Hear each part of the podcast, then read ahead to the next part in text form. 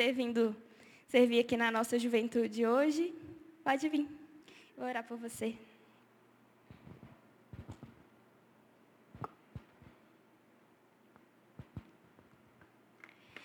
Deus, muito obrigada, Pai, por essa noite. Muito obrigada pela vida de cada um aqui.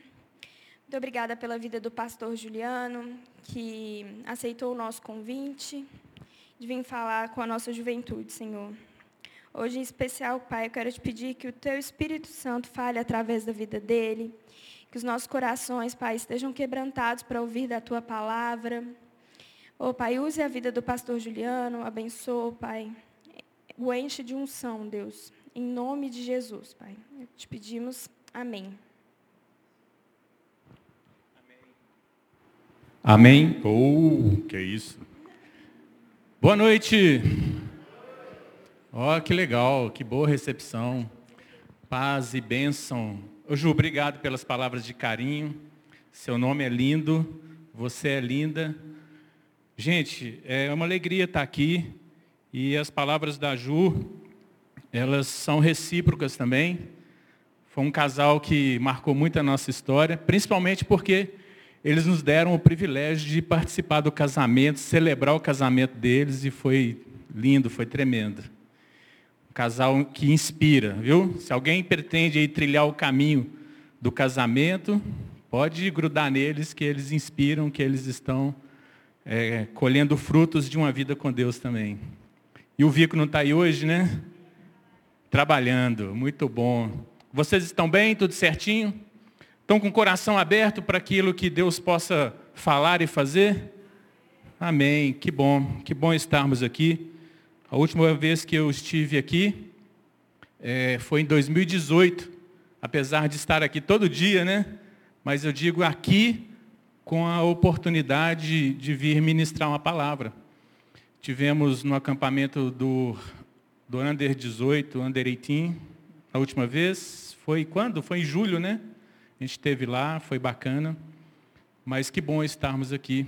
Glória a Deus por esse momento. Minha esposa está ali, querida, amada. Minha filha Raquel também amada. Né? A nossa querida Aninha está lá no Rio de Janeiro disputando os Jogos Estudantis Brasileiros, gente. Que bacana. Tem uma galera que foi para lá, né? Toda representando Minas Gerais, uma turma do Batista, umas quatro meninas aqui da igreja. Que chique, né? Bacana demais. Apesar de que eles perderam o primeiro jogo hoje. Mas está lá a babá dando duro com aqueles meninos lá, né? Vai ser benção. Queridos, nós temos para falar aqui algo que é, nós queremos, cremos né, na palavra, mas é algo que a gente precisa realmente conhecer o coração de Deus, como foi cantado aqui, né? Ensina-nos, dá-nos a conhecer o coração, Senhor, né? E que essa palavra possa fazer isso, gerar em nós esse conhecimento, essa identificação, essa identidade com o coração de Deus, para que a gente possa é, viver essa realidade aonde quer que a gente esteja. É, reproduzir esse coração de Deus com todas as pessoas à nossa volta. Eu também né, recebo essas orações da Ju aqui, mas eu também quero fazer uma oração por vocês, uma oração por nós aqui nesse momento. Deus, o Senhor é bom, em todo tempo o Senhor é bom. Eu quero te dar toda honra, toda glória e todo louvor. Quero declarar a paz do Senhor sobre estas pessoas aqui. Quero, Deus, te pedir que o Senhor venha produzir em nós, Deus, todos os efeitos abençoadores da Sua palavra, Deus. E que nós possamos, Deus, ser fortalecidos nela, sermos transformados por ela, sermos cada dia mais, Senhor Deus, aqueles que resplandecem a glória do Senhor. Estamos sendo formados novamente à imagem e semelhança de Cristo. Obrigado, Deus, por tudo que o Senhor tem feito nessa juventude. Obrigado pelo privilégio de estarmos aqui. Usa-nos aqui, Deus, como instrumento do Senhor. Coloca as palavras do Senhor na nossa boca. Coloca, Senhor Deus, os discernimentos espirituais que o Senhor queira dar. Que possamos estar aqui, Deus, totalmente rendidos ao Senhor. Em nome de Jesus. Amém. Muito bom, queridos. Vamos compartilhar Lucas capítulo 10. Lucas capítulo 10. Nós temos falado aqui na, na igreja, em, como um todo, uma direção que o pastor Léo tem nos dado, né? Temos conversado muito sobre avivamento, né? sobre avivar. E temos até o desafio né, de estarmos diariamente orando, orando e clamando ao Senhor. O pastor Léo nos deu a direção, né? Aviva, Senhor, a sua obra na minha vida, na minha família, na igreja e na nação. É uma oração que nós estamos é, comprometidos com ela e que né, vem da palavra de Deus lá em Abacuque, né? Abacuque nos fala sobre isso, né? Aviva, Senhor, a sua obra. E queridos, que hoje Deus possa mais uma vez né, nos levar adiante nesse avivamento a minha palavra, o título dela aqui é Eu sou o próximo. Eu sou o próximo. Você é o próximo? Será que você é o próximo? Talvez você pergunte aí, né? Mas próximo de quê? Próximo a fazer o quê? O próximo para quê? Né? Então, nós vamos falar sobre isso e que Deus nos avive nisso. Lucas capítulo 10, nós vamos ler é, a minha versão aqui, a nova versão internacional.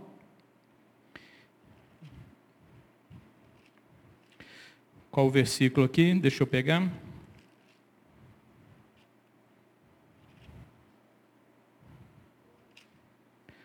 Lucas 10. Lucas 10. Nós vamos ler a partir do verso 25. Queridos, nós temos aqui transmitir, está transmitindo né, esse culto, essa reunião pela internet, pelo YouTube. Tivemos um probleminha aí que na primeira parte da transmissão a conexão caiu, mas já estamos com um link novo, né? Está transmitindo aí normal. E eu queria te encorajar, enquanto a gente está aqui juntos, você pode ser alguém que vai abençoar a vida de outros, mandando o link dessa transmissão para outras pessoas. Pensa em alguém que você conhece, que é aqui da juventude, que não está aqui hoje.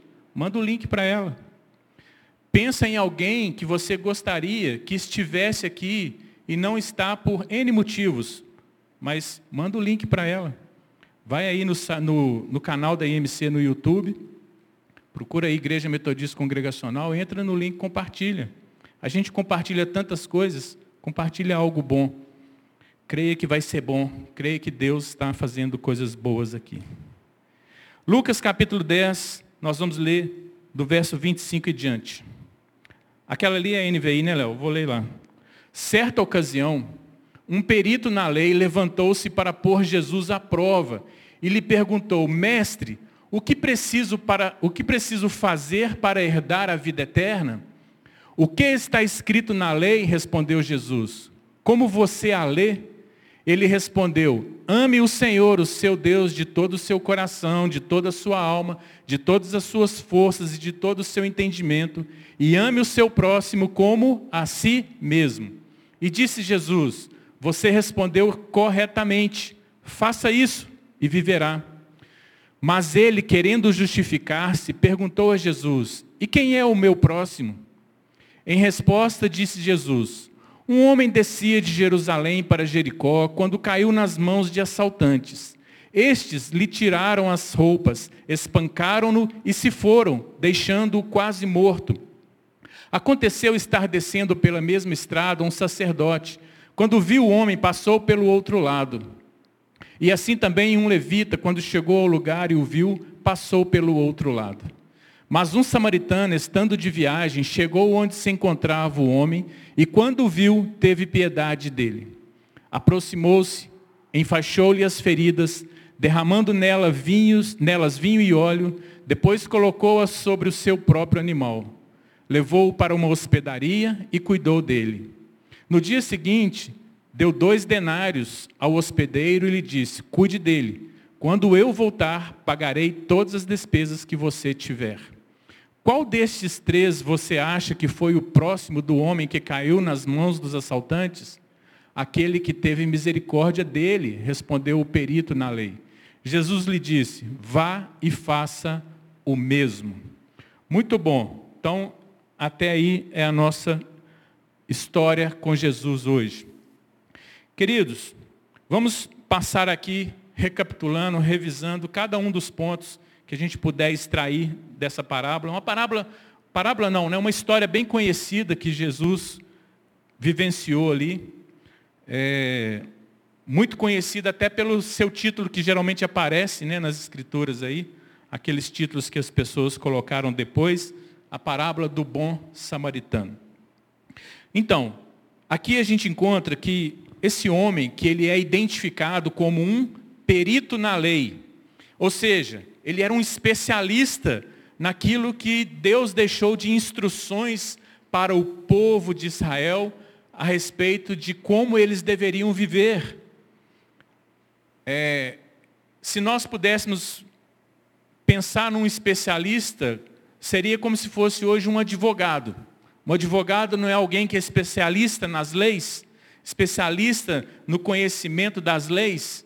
Sim, então, é, num certo sentido, esse homem é um especialista de conhecimento, de profundidade, de domínio de toda aquele, aquela legislação, de todo aquele arcabouço legal, de todo aquele, aquele conjunto de instruções que são manifestados em mandamentos, em ordenanças, em estatutos. Então, esse homem é um conhecedor daquilo que nós podemos dizer, da palavra de Deus. Esse homem foi ter com Jesus. E ele foi ter com Jesus, e Lucas deixa é, a dica dizendo que ele foi por Jesus à prova. Por Jesus à prova significa que ele foi testar Jesus como sendo um rabino, como sendo um mestre, como sendo também alguém que conhecia as instruções de Deus. Aquele homem foi testar Jesus. E sabe, queridos, não tem problema a gente querer testar Jesus. Não tem problema a gente né, querer provar Jesus, experimentar Jesus. Mas a gente também tem que saber uma coisa: toda vez que nós questionamos Deus sobre alguma coisa, seja a nossa intenção do coração de querer colocar Deus na parede, né, como se isso fosse possível, ou querer saber mesmo algo de Deus, como a gente falou aqui, conhecer o coração de Deus, toda vez que a gente se aproxima de Deus com alguma pergunta, você pode saber que você e eu também estaremos sendo testados. Porque nós estamos. Jesus não vai perder nenhuma oportunidade daqueles que se aproximam dele para poder trazer algo de Deus para a vida. E assim foi. Aquele homem especialista chegou para Jesus e fez para ele uma pergunta. Uma pergunta muito importante. Uma pergunta que talvez as pessoas se façam hoje. Mestre, ou seja, eu, você é um rabino, você é um especialista na lei, mestre, o que preciso fazer para herdar a vida eterna? O que preciso fazer para herdar a vida eterna? A pergunta dele estava baseada em o que você diz que a palavra de Deus diz a respeito da vida eterna e como nós podemos herdá-la. Então Jesus, ele não dá uma resposta pronta. Jesus aqui, ele coloca uma outra pergunta às vezes, queridas, as perguntas elas vão nos colocar em lugares de pressão, em lugares que realmente vai extrair de nós aquilo que Deus realmente quer fazer nas nossas vidas. Você precisa estar aberto para as perguntas também que Deus tem para você.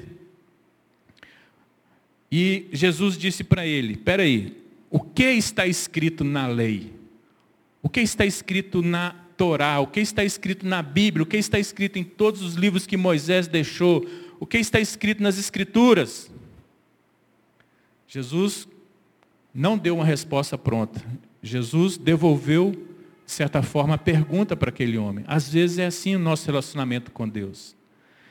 Bom, E Jesus disse ainda: como você a lê, ou seja, como você a interpreta, como você, na sua visão pessoal, como que você trata isso que Deus já deixou escrito. Como que você tem tratado as escrituras na sua vida? Aquilo que Deus já falou, aquilo que Deus já escreveu. Quais os sentidos que realmente você tem dado ela, a essas escrituras para a sua vida?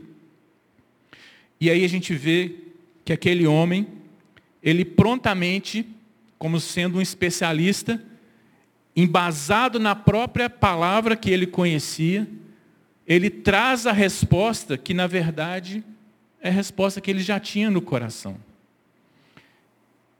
Ele respondeu: Ame o Senhor, o seu Deus, de todo o seu coração, de toda a sua alma, de todas as suas forças e de todo o seu entendimento. Ou seja, com todo o seu ser. Você é alguém que tem entendimento, você é alguém que tem força, energia, você tem uma alma, você tem um espírito, você tem que amar a Deus com todo o seu entendimento. E ele ainda diz: e ame o seu próximo como a si mesmo. E Jesus olhou para essa resposta e Jesus reconheceu né, que ele estava perfeito na sua resposta. Jesus disse para ele: Você respondeu corretamente todas essas citações, todas essas palavras que aquele homem falou, elas já estão escritas lá na Bíblia. Lá em Deuteronômio, no capítulo 6, verso 4, já está escrito: ame o Senhor com toda a sua força, com todo o seu entendimento, ame o Senhor com toda a sua alma. Já está escrito lá. Essa é a essência de toda a instrução de Deus para nos forjar para nos ajudar, para nos ensinar, para nos instruir a viver esse amor.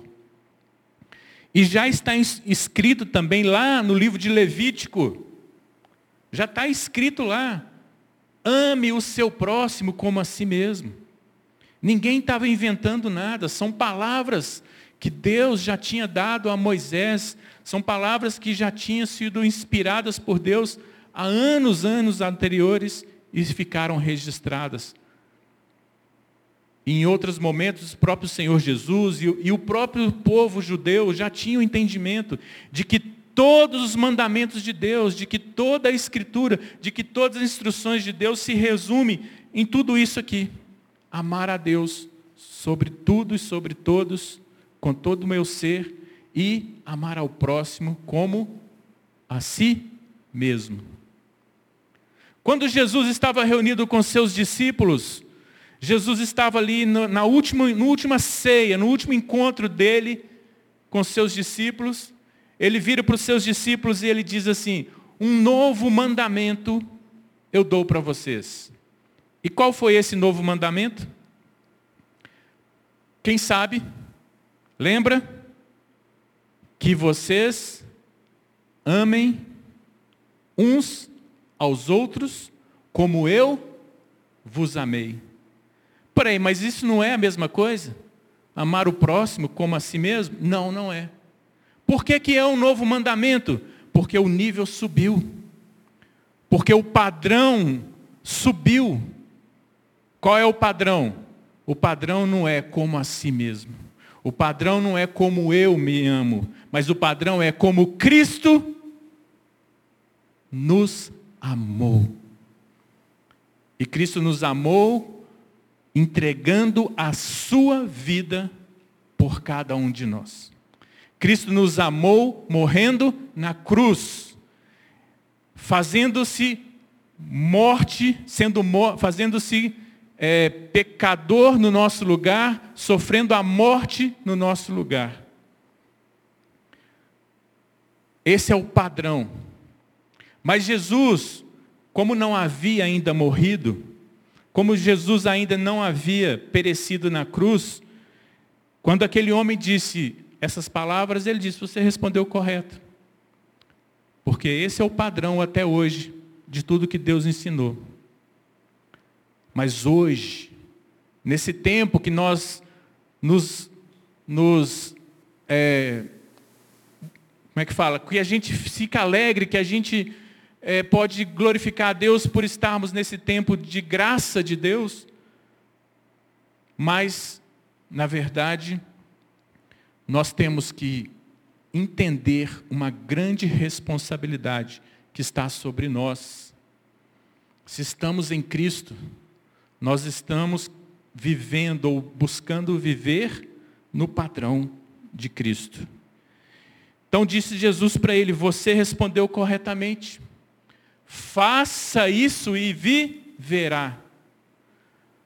Faça isso e viverá. Tudo que foi escrito até hoje pela, na palavra de Deus, tudo que foi nos dado até hoje, como Paulo diz lá em Timóteo, foi nos dado para correção, para disciplina, para ensino, para vida. Faça isso e viverá. Queridos, a palavra de Deus, ela nos transforma, ela nos deixa totalmente alinhados com esse coração de Deus que a gente tanto quer conhecer. E a gente encontra aqui Jesus, então, continuando aquela conversa, a conversa com aquele homem, aquele homem, quando ele ouve o que ele mesmo disse, amar o próximo como a si mesmo, a Bíblia diz que ele querendo justificar-se, ou seja, aquele homem, na sinceridade do seu coração ali, e diante do mestre dos mestres, diante do Senhor, aquele homem, com certeza ele teve algum momento ali no coração dele que ele falou: Eu não vivo essa palavra. Eu não vivo essa palavra de amar o próximo. Ele, sabe o que ele fez aqui? ele deu uma de inocente, uma de ignorante, querendo justificar-se, ou seja, querendo dar uma desculpa. Uma desculpa do tipo, olha, eu não estou vivendo essa palavra porque eu não sei quem é o meu próximo. Quem é o meu próximo? Não é essa a pergunta que ele faz para Jesus? Vocês estão me acompanhando aqui? Não é isso que ele diz para Jesus no verso 29? E querendo justificar-se, perguntou a Jesus: E quem é o meu próximo? Queridos, aqui ele já não estava mais testando Jesus, porque ele já viu que com Jesus não brinca. Com Jesus não dá para ficar com perguntinhas fofas e bobinhas. Posso fazer isso, posso fazer aquilo, Jesus? Posso caminhar naquele lugar? Até que limite que eu posso ir com a minha vida é, para brincar de ser crente? Não, não tem brincadeira. Jesus ele é fofinho, ele é maravilhoso, ele é amoroso, mas quando a gente recebe perguntas de Jesus, a gente vai vendo que nosso coração, com aquelas perguntas, de repente, vai te levar para um lugar de reflexão, que a intenção de Deus é sempre o quê? Transformar. Então aquele homem já meio que disse, olha, eu preciso me justificar aqui, eu preciso dar minha desculpa aqui. Quem é o meu próximo? Quem é o meu próximo? Entende? Às vezes nós somos muito bons em dar desculpas. E como se diz por aí, né? Quem é bom em dar desculpa não é bom em mais nada. E talvez a única coisa que realmente a gente não possa apresentar para Deus seja as nossas desculpas. Deus, desculpa porque eu não fiz isso porque eu não sabia que era para fazer isso. Eu não sabia, Senhor, que era para andar nesse padrão. Desculpa. Nós precisamos entender que Deus quer nos levar a essa realidade de sermos praticantes da palavra. O que ele disse para aquele homem? Vá, pratique, viva isso. Vá, faça, viva isso. Hoje, nós somos muito bons de conhecimento. Nós temos muito ensino, muita instrução disponível de várias formas. Você é mais audiovisual, está lá um monte de vídeo para você assistir. Você é alguém que gosta de pegar no material, na, no livro e ler e aprofundar, tem um monte de material. Você é alguém que gosta do, da conversa, olho no olho e, e conversar sobre coisas profundas, Tem várias formas de aprendizado, vários conteúdos disponíveis, mas nós muitas vezes estamos o quê? Nos enchendo de informação, de conhecimento e vivendo pouco daquilo que são princípios de vida. E aí então a gente encontra esse homem com essa pergunta, que apesar de ser uma desculpa, Jesus, em toda a sua paciência, em todo o seu desejo de transformar uma vida, em todo o seu desejo de tirar você de um ponto A e levar você para um ponto B, que isso é a sua condição moral, espiritual, a sua condição de vida com Deus muito superior, Jesus vira para aquele homem e conta essa parábola, conta essa história, que na verdade ela tem tudo para ser uma história real, porque isso acontece naquela, é, acontecia naquela época e acontece nos dias de hoje, não é verdade? Alguém está tá andando pela rua, alguém está indo por uma estrada, alguém está viajando, está sujeito a perigos, a riscos, a gente mal intencionada, a bandidos, a assaltantes, a gente, a pessoas que agem com maldade. E a parábola que Jesus conta é sobre isso. Nós encontramos aqui que um homem descia de Jerusalém, ou seja, ele tinha acabado lá o seu tempo de estar no templo, o seu tempo de adorar, o seu tempo de, talvez, uma das festas de peregrinação que as pessoas subiam para Jerusalém. Agora ele estava descendo, estava indo para a direção de Jericó. E o que acontece com ele? Esse homem era um judeu.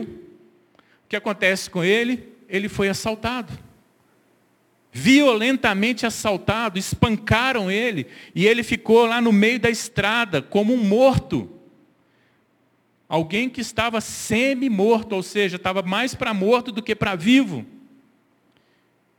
E com prejuízo material. E a Bíblia, Jesus nos conta então o quê?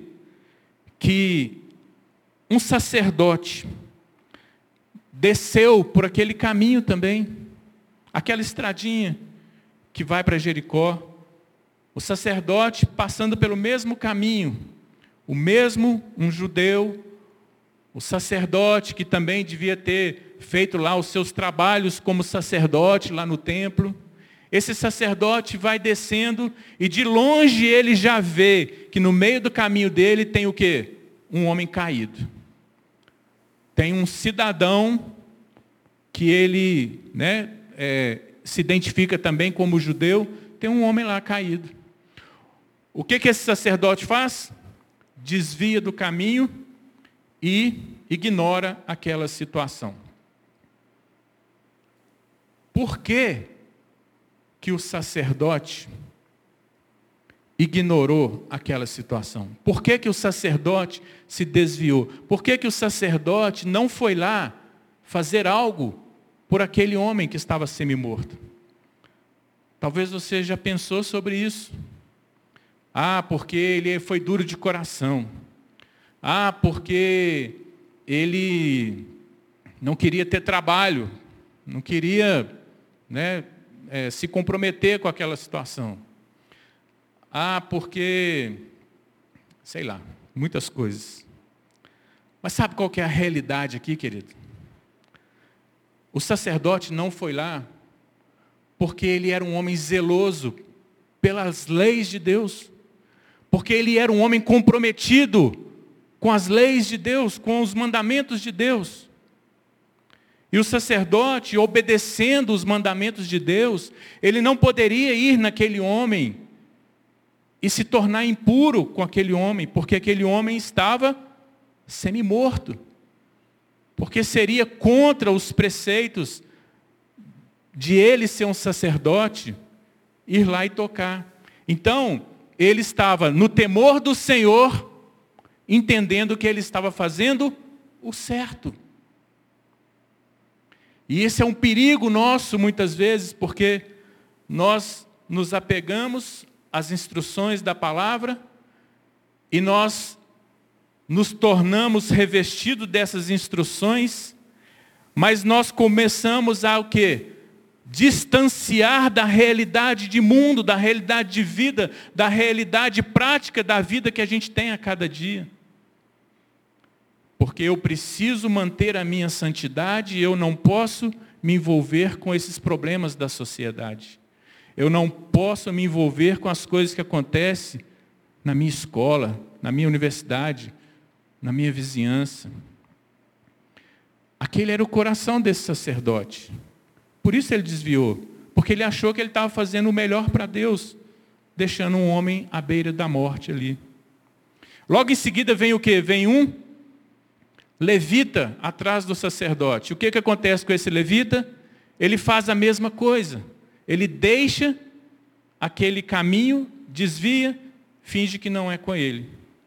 Sacerdote e levita são duas pessoas da mesma tribo, a tribo dos levitas.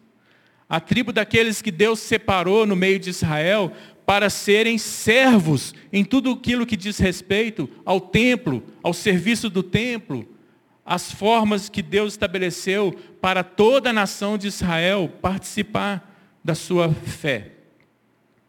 Mas no meio dos levitas havia a classe dos sacerdotes e todos os levitas que não eram sacerdotes serviam junto com os sacerdotes. O que, que eu quero dizer para mim e para você? Que muitas vezes nós estamos agindo como esses levitas aqui.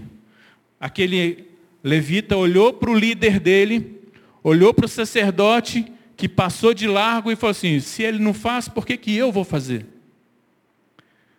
se o pastor Léo não está fazendo, por que, que eu vou fazer?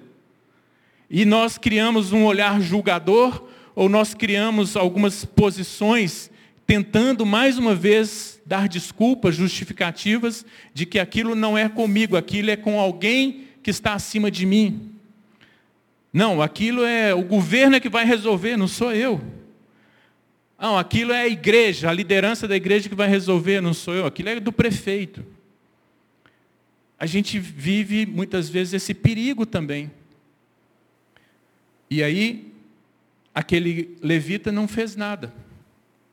Passou de largo. Claro que nós precisamos de lideranças que sejam inspiradoras e exemplos e também ponham a mão na massa e façam coisas. Mas nem sempre vai ser o Léo ou a Aline fazendo coisas, vocês concordam? Nem sempre vai ser aqueles que são da equipe deles de liderança fazendo coisas. Vai ser você, aonde você estiver, na oportunidade que Deus está te dando. E você vai pensar, mas eu não tenho a capacidade que eles têm. Mentira. Porque aquele que nos chama, ele nos capacita. E queridos, veja que Jesus dá uma reviravolta na história porque ele fala de um samaritano. E esse samaritano estava passando também por ali. Aquele samaritano vê a mesma situação, porém ele age diferente. E por que, que é tão reviravolta essa, esse momento que Jesus conta? Porque aquele samaritano representa tudo que o judeu odiava. Aquele samaritano representa tudo aquilo que o judeu considerava de ruim em alguém. Tudo aquilo que era a escória de uma sociedade, digamos assim, na mente judaica daquela época, era assim. Os samaritanos era o pior dos piores que poderia. E Jesus está dizendo, aquele que você chama de pior, está fazendo melhor do que você. Aquele que você despreza está agindo com muito mais compaixão, muito mais valor à vida, muito mais temor do que você. Você que senta no banco da igreja, você que vem para os cultos regularmente, você que até lê a Bíblia, você que até ora. Entende como que Jesus coloca essa situação para nós ainda hoje? Tapa na cara não é? confronto de identidade, confronto de quem você tem sido, confronto de que a sua fé é de palavras ou é de obras. Então a gente vê que Jesus fala desse samaritano. Se você resgatar a história dos samaritanos, e eles existem até hoje, é um povo dentro de Israel que cultua o Deus de Israel, porém eles têm algumas coisas diferentes que chocam com a própria Bíblia. Tem toda uma origem ali que não, não vou entrar em detalhes aqui por causa do tempo, mas eu quero dizer para você. Essa é a realidade que Jesus apresenta ali. Que tem gente nesse mundo de hoje, louco do jeito que está, mas tendo muito mais discernimento e sensibilidade para as coisas que Deus quer fazer na sociedade do que a gente mesmo como igreja. Você mesmo como jovem, você entende isso? Você está na faculdade, mas você vê os problemas da faculdade, você vê a situação ao seu redor, e muitas vezes você diz: não é comigo. Eu vim aqui só para estudar, pegar o meu diploma e ir embora. Não, eu, vim, eu moro nesse bairro, mas é só para meu, eu morar mesmo, meu conforto. Não quero me envolver com as situações ao meu redor. Então essa parábola, essa história, é muito atual para nós. E a gente vê então o quê? Que é, aquele homem, aquele samaritano, ele foi lá, ele tratou daquele homem semi-morto, ele deu os primeiros socorros, ele tentou de alguma forma né, curar aquelas feridas iniciais ali, pelo menos aquilo que estava superficial, e ele fez o trabalho de ambulância, pegou o animal dele, colocou o homem no animal e vamos para o primeiro lugar que a gente conseguir parar. E havia uma hospedaria. E nessa hospedaria, ele foi lá, se hospedou nela, colocou o homem ferido, machucado, semi-morto lá, tratou dele de um dia para o outro, mas ele disse: Olha, eu vou deixar ele aqui. E eu vou pagar para você dois dias aqui, aliás, dois dias não, vou deixar com você um dinheiro que corresponde a dois dias inteiros de trabalho. Quanto que você ganha por dia? Sei lá, vamos supor que você ganhasse mil reais por dia de trabalho. Tá bom demais, hein, gente? Mil reais por dia. Estou deixando aqui dois mil reais com você, para você suprir todas as despesas que ele precisar aí. Alimentação, hospedagem, ó, precisou de um médico, chama um médico. E, por favor, investe tudo que você puder e que quando eu voltar, o que, que eu vou fazer? Vou te ressarcir tudo. Que tremendo, gente. Que coisa maravilhosa. Você gostaria que alguém fizesse isso por você?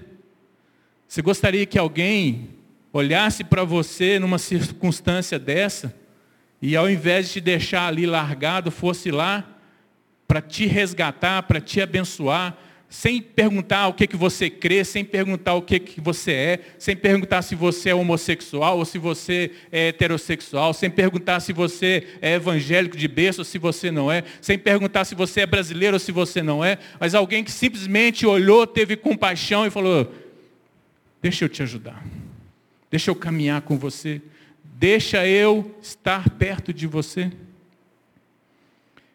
Gente, olha só que loucura.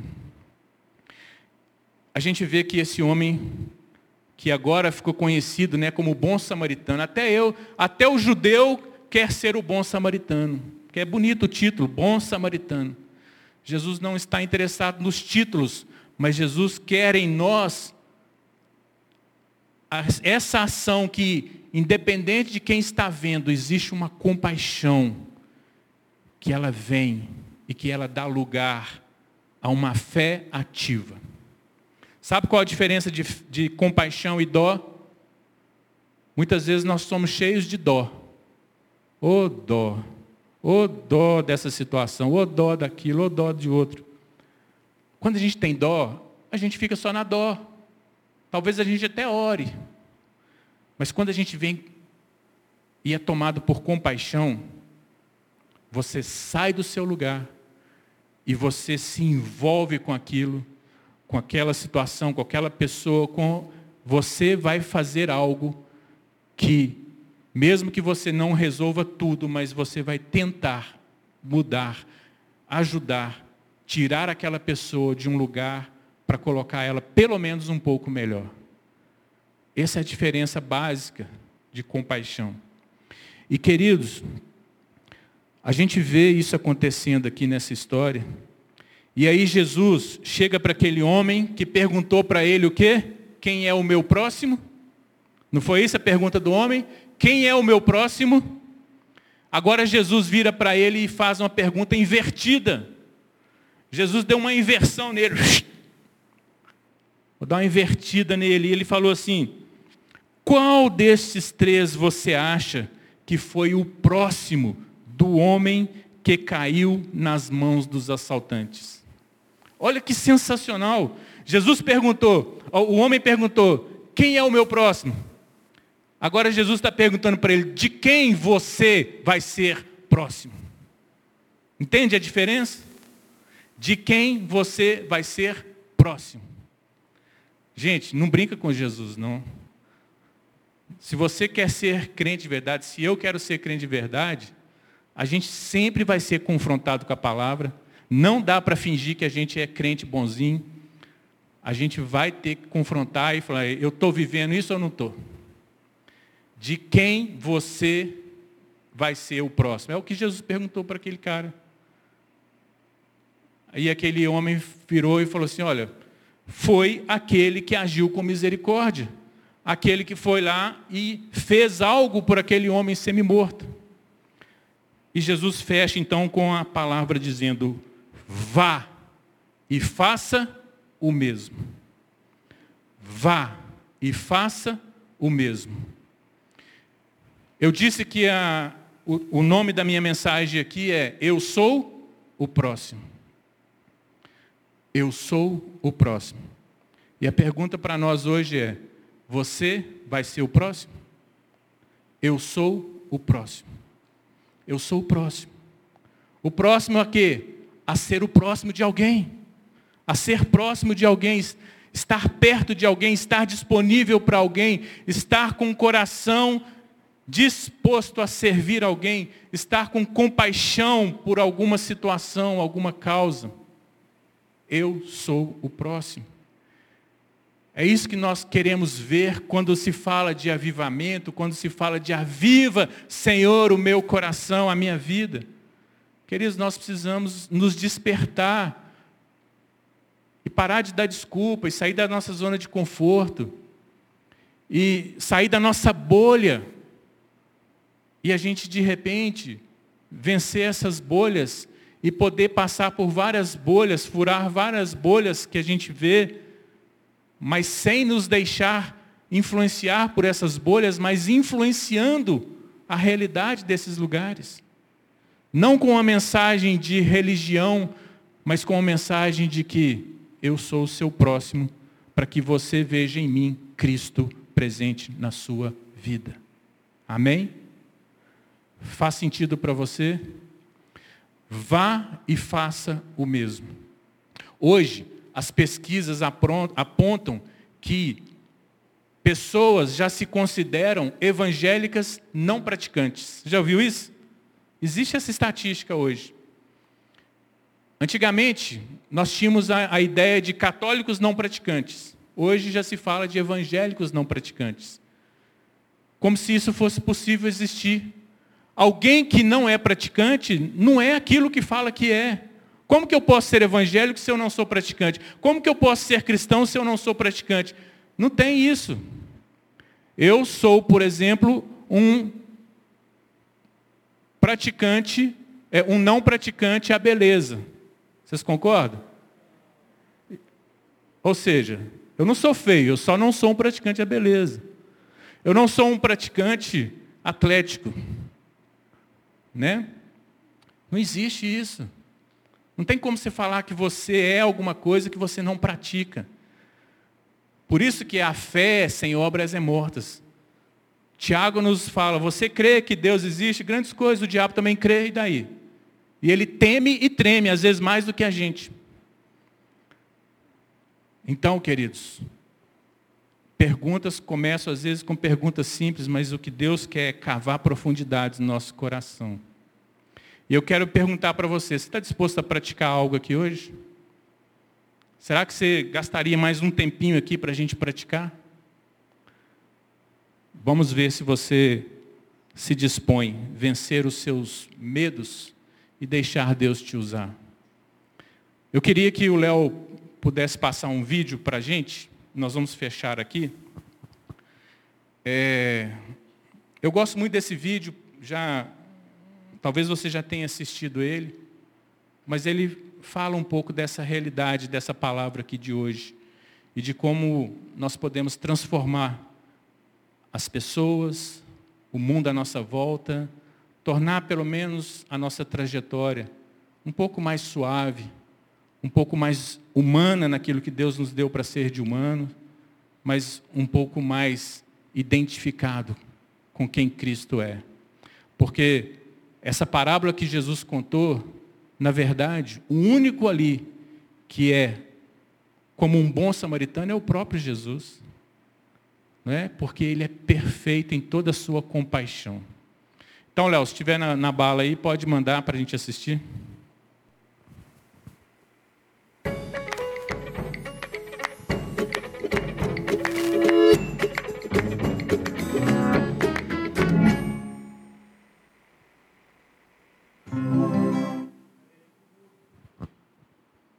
Estamos esperando, tranquilo.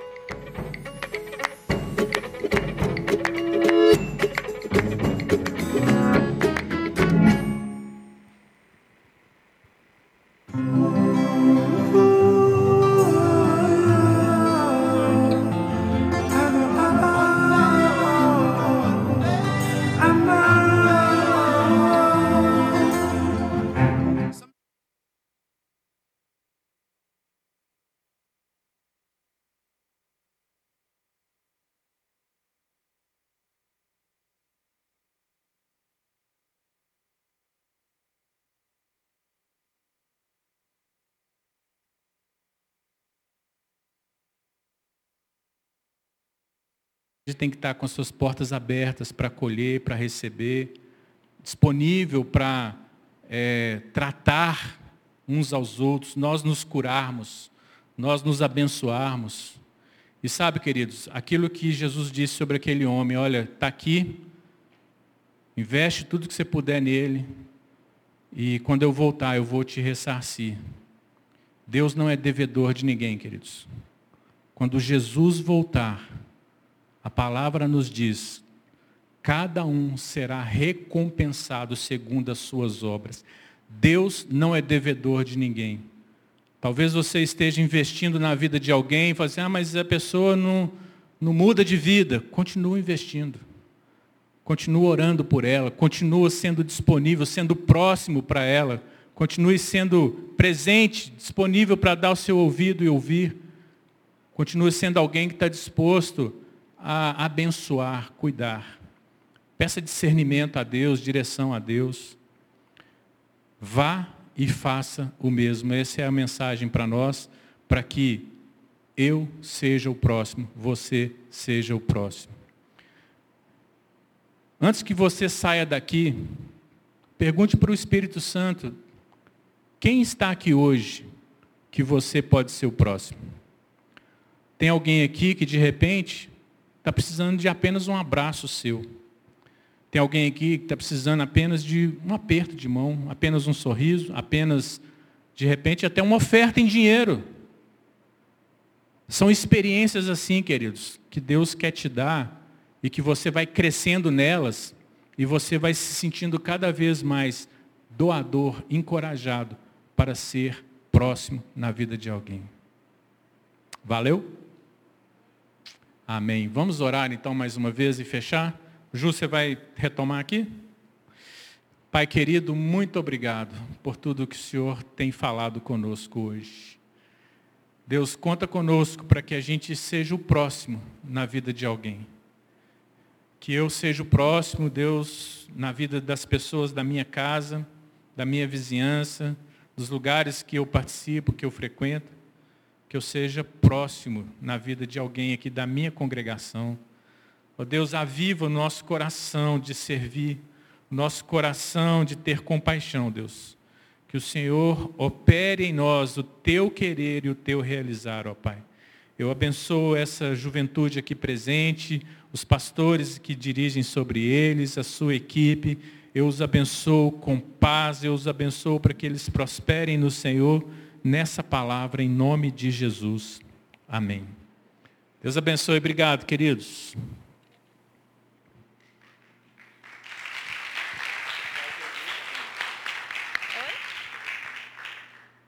Amém. Glória a Deus por essa palavra. Que Deus continue te abençoando, pastor.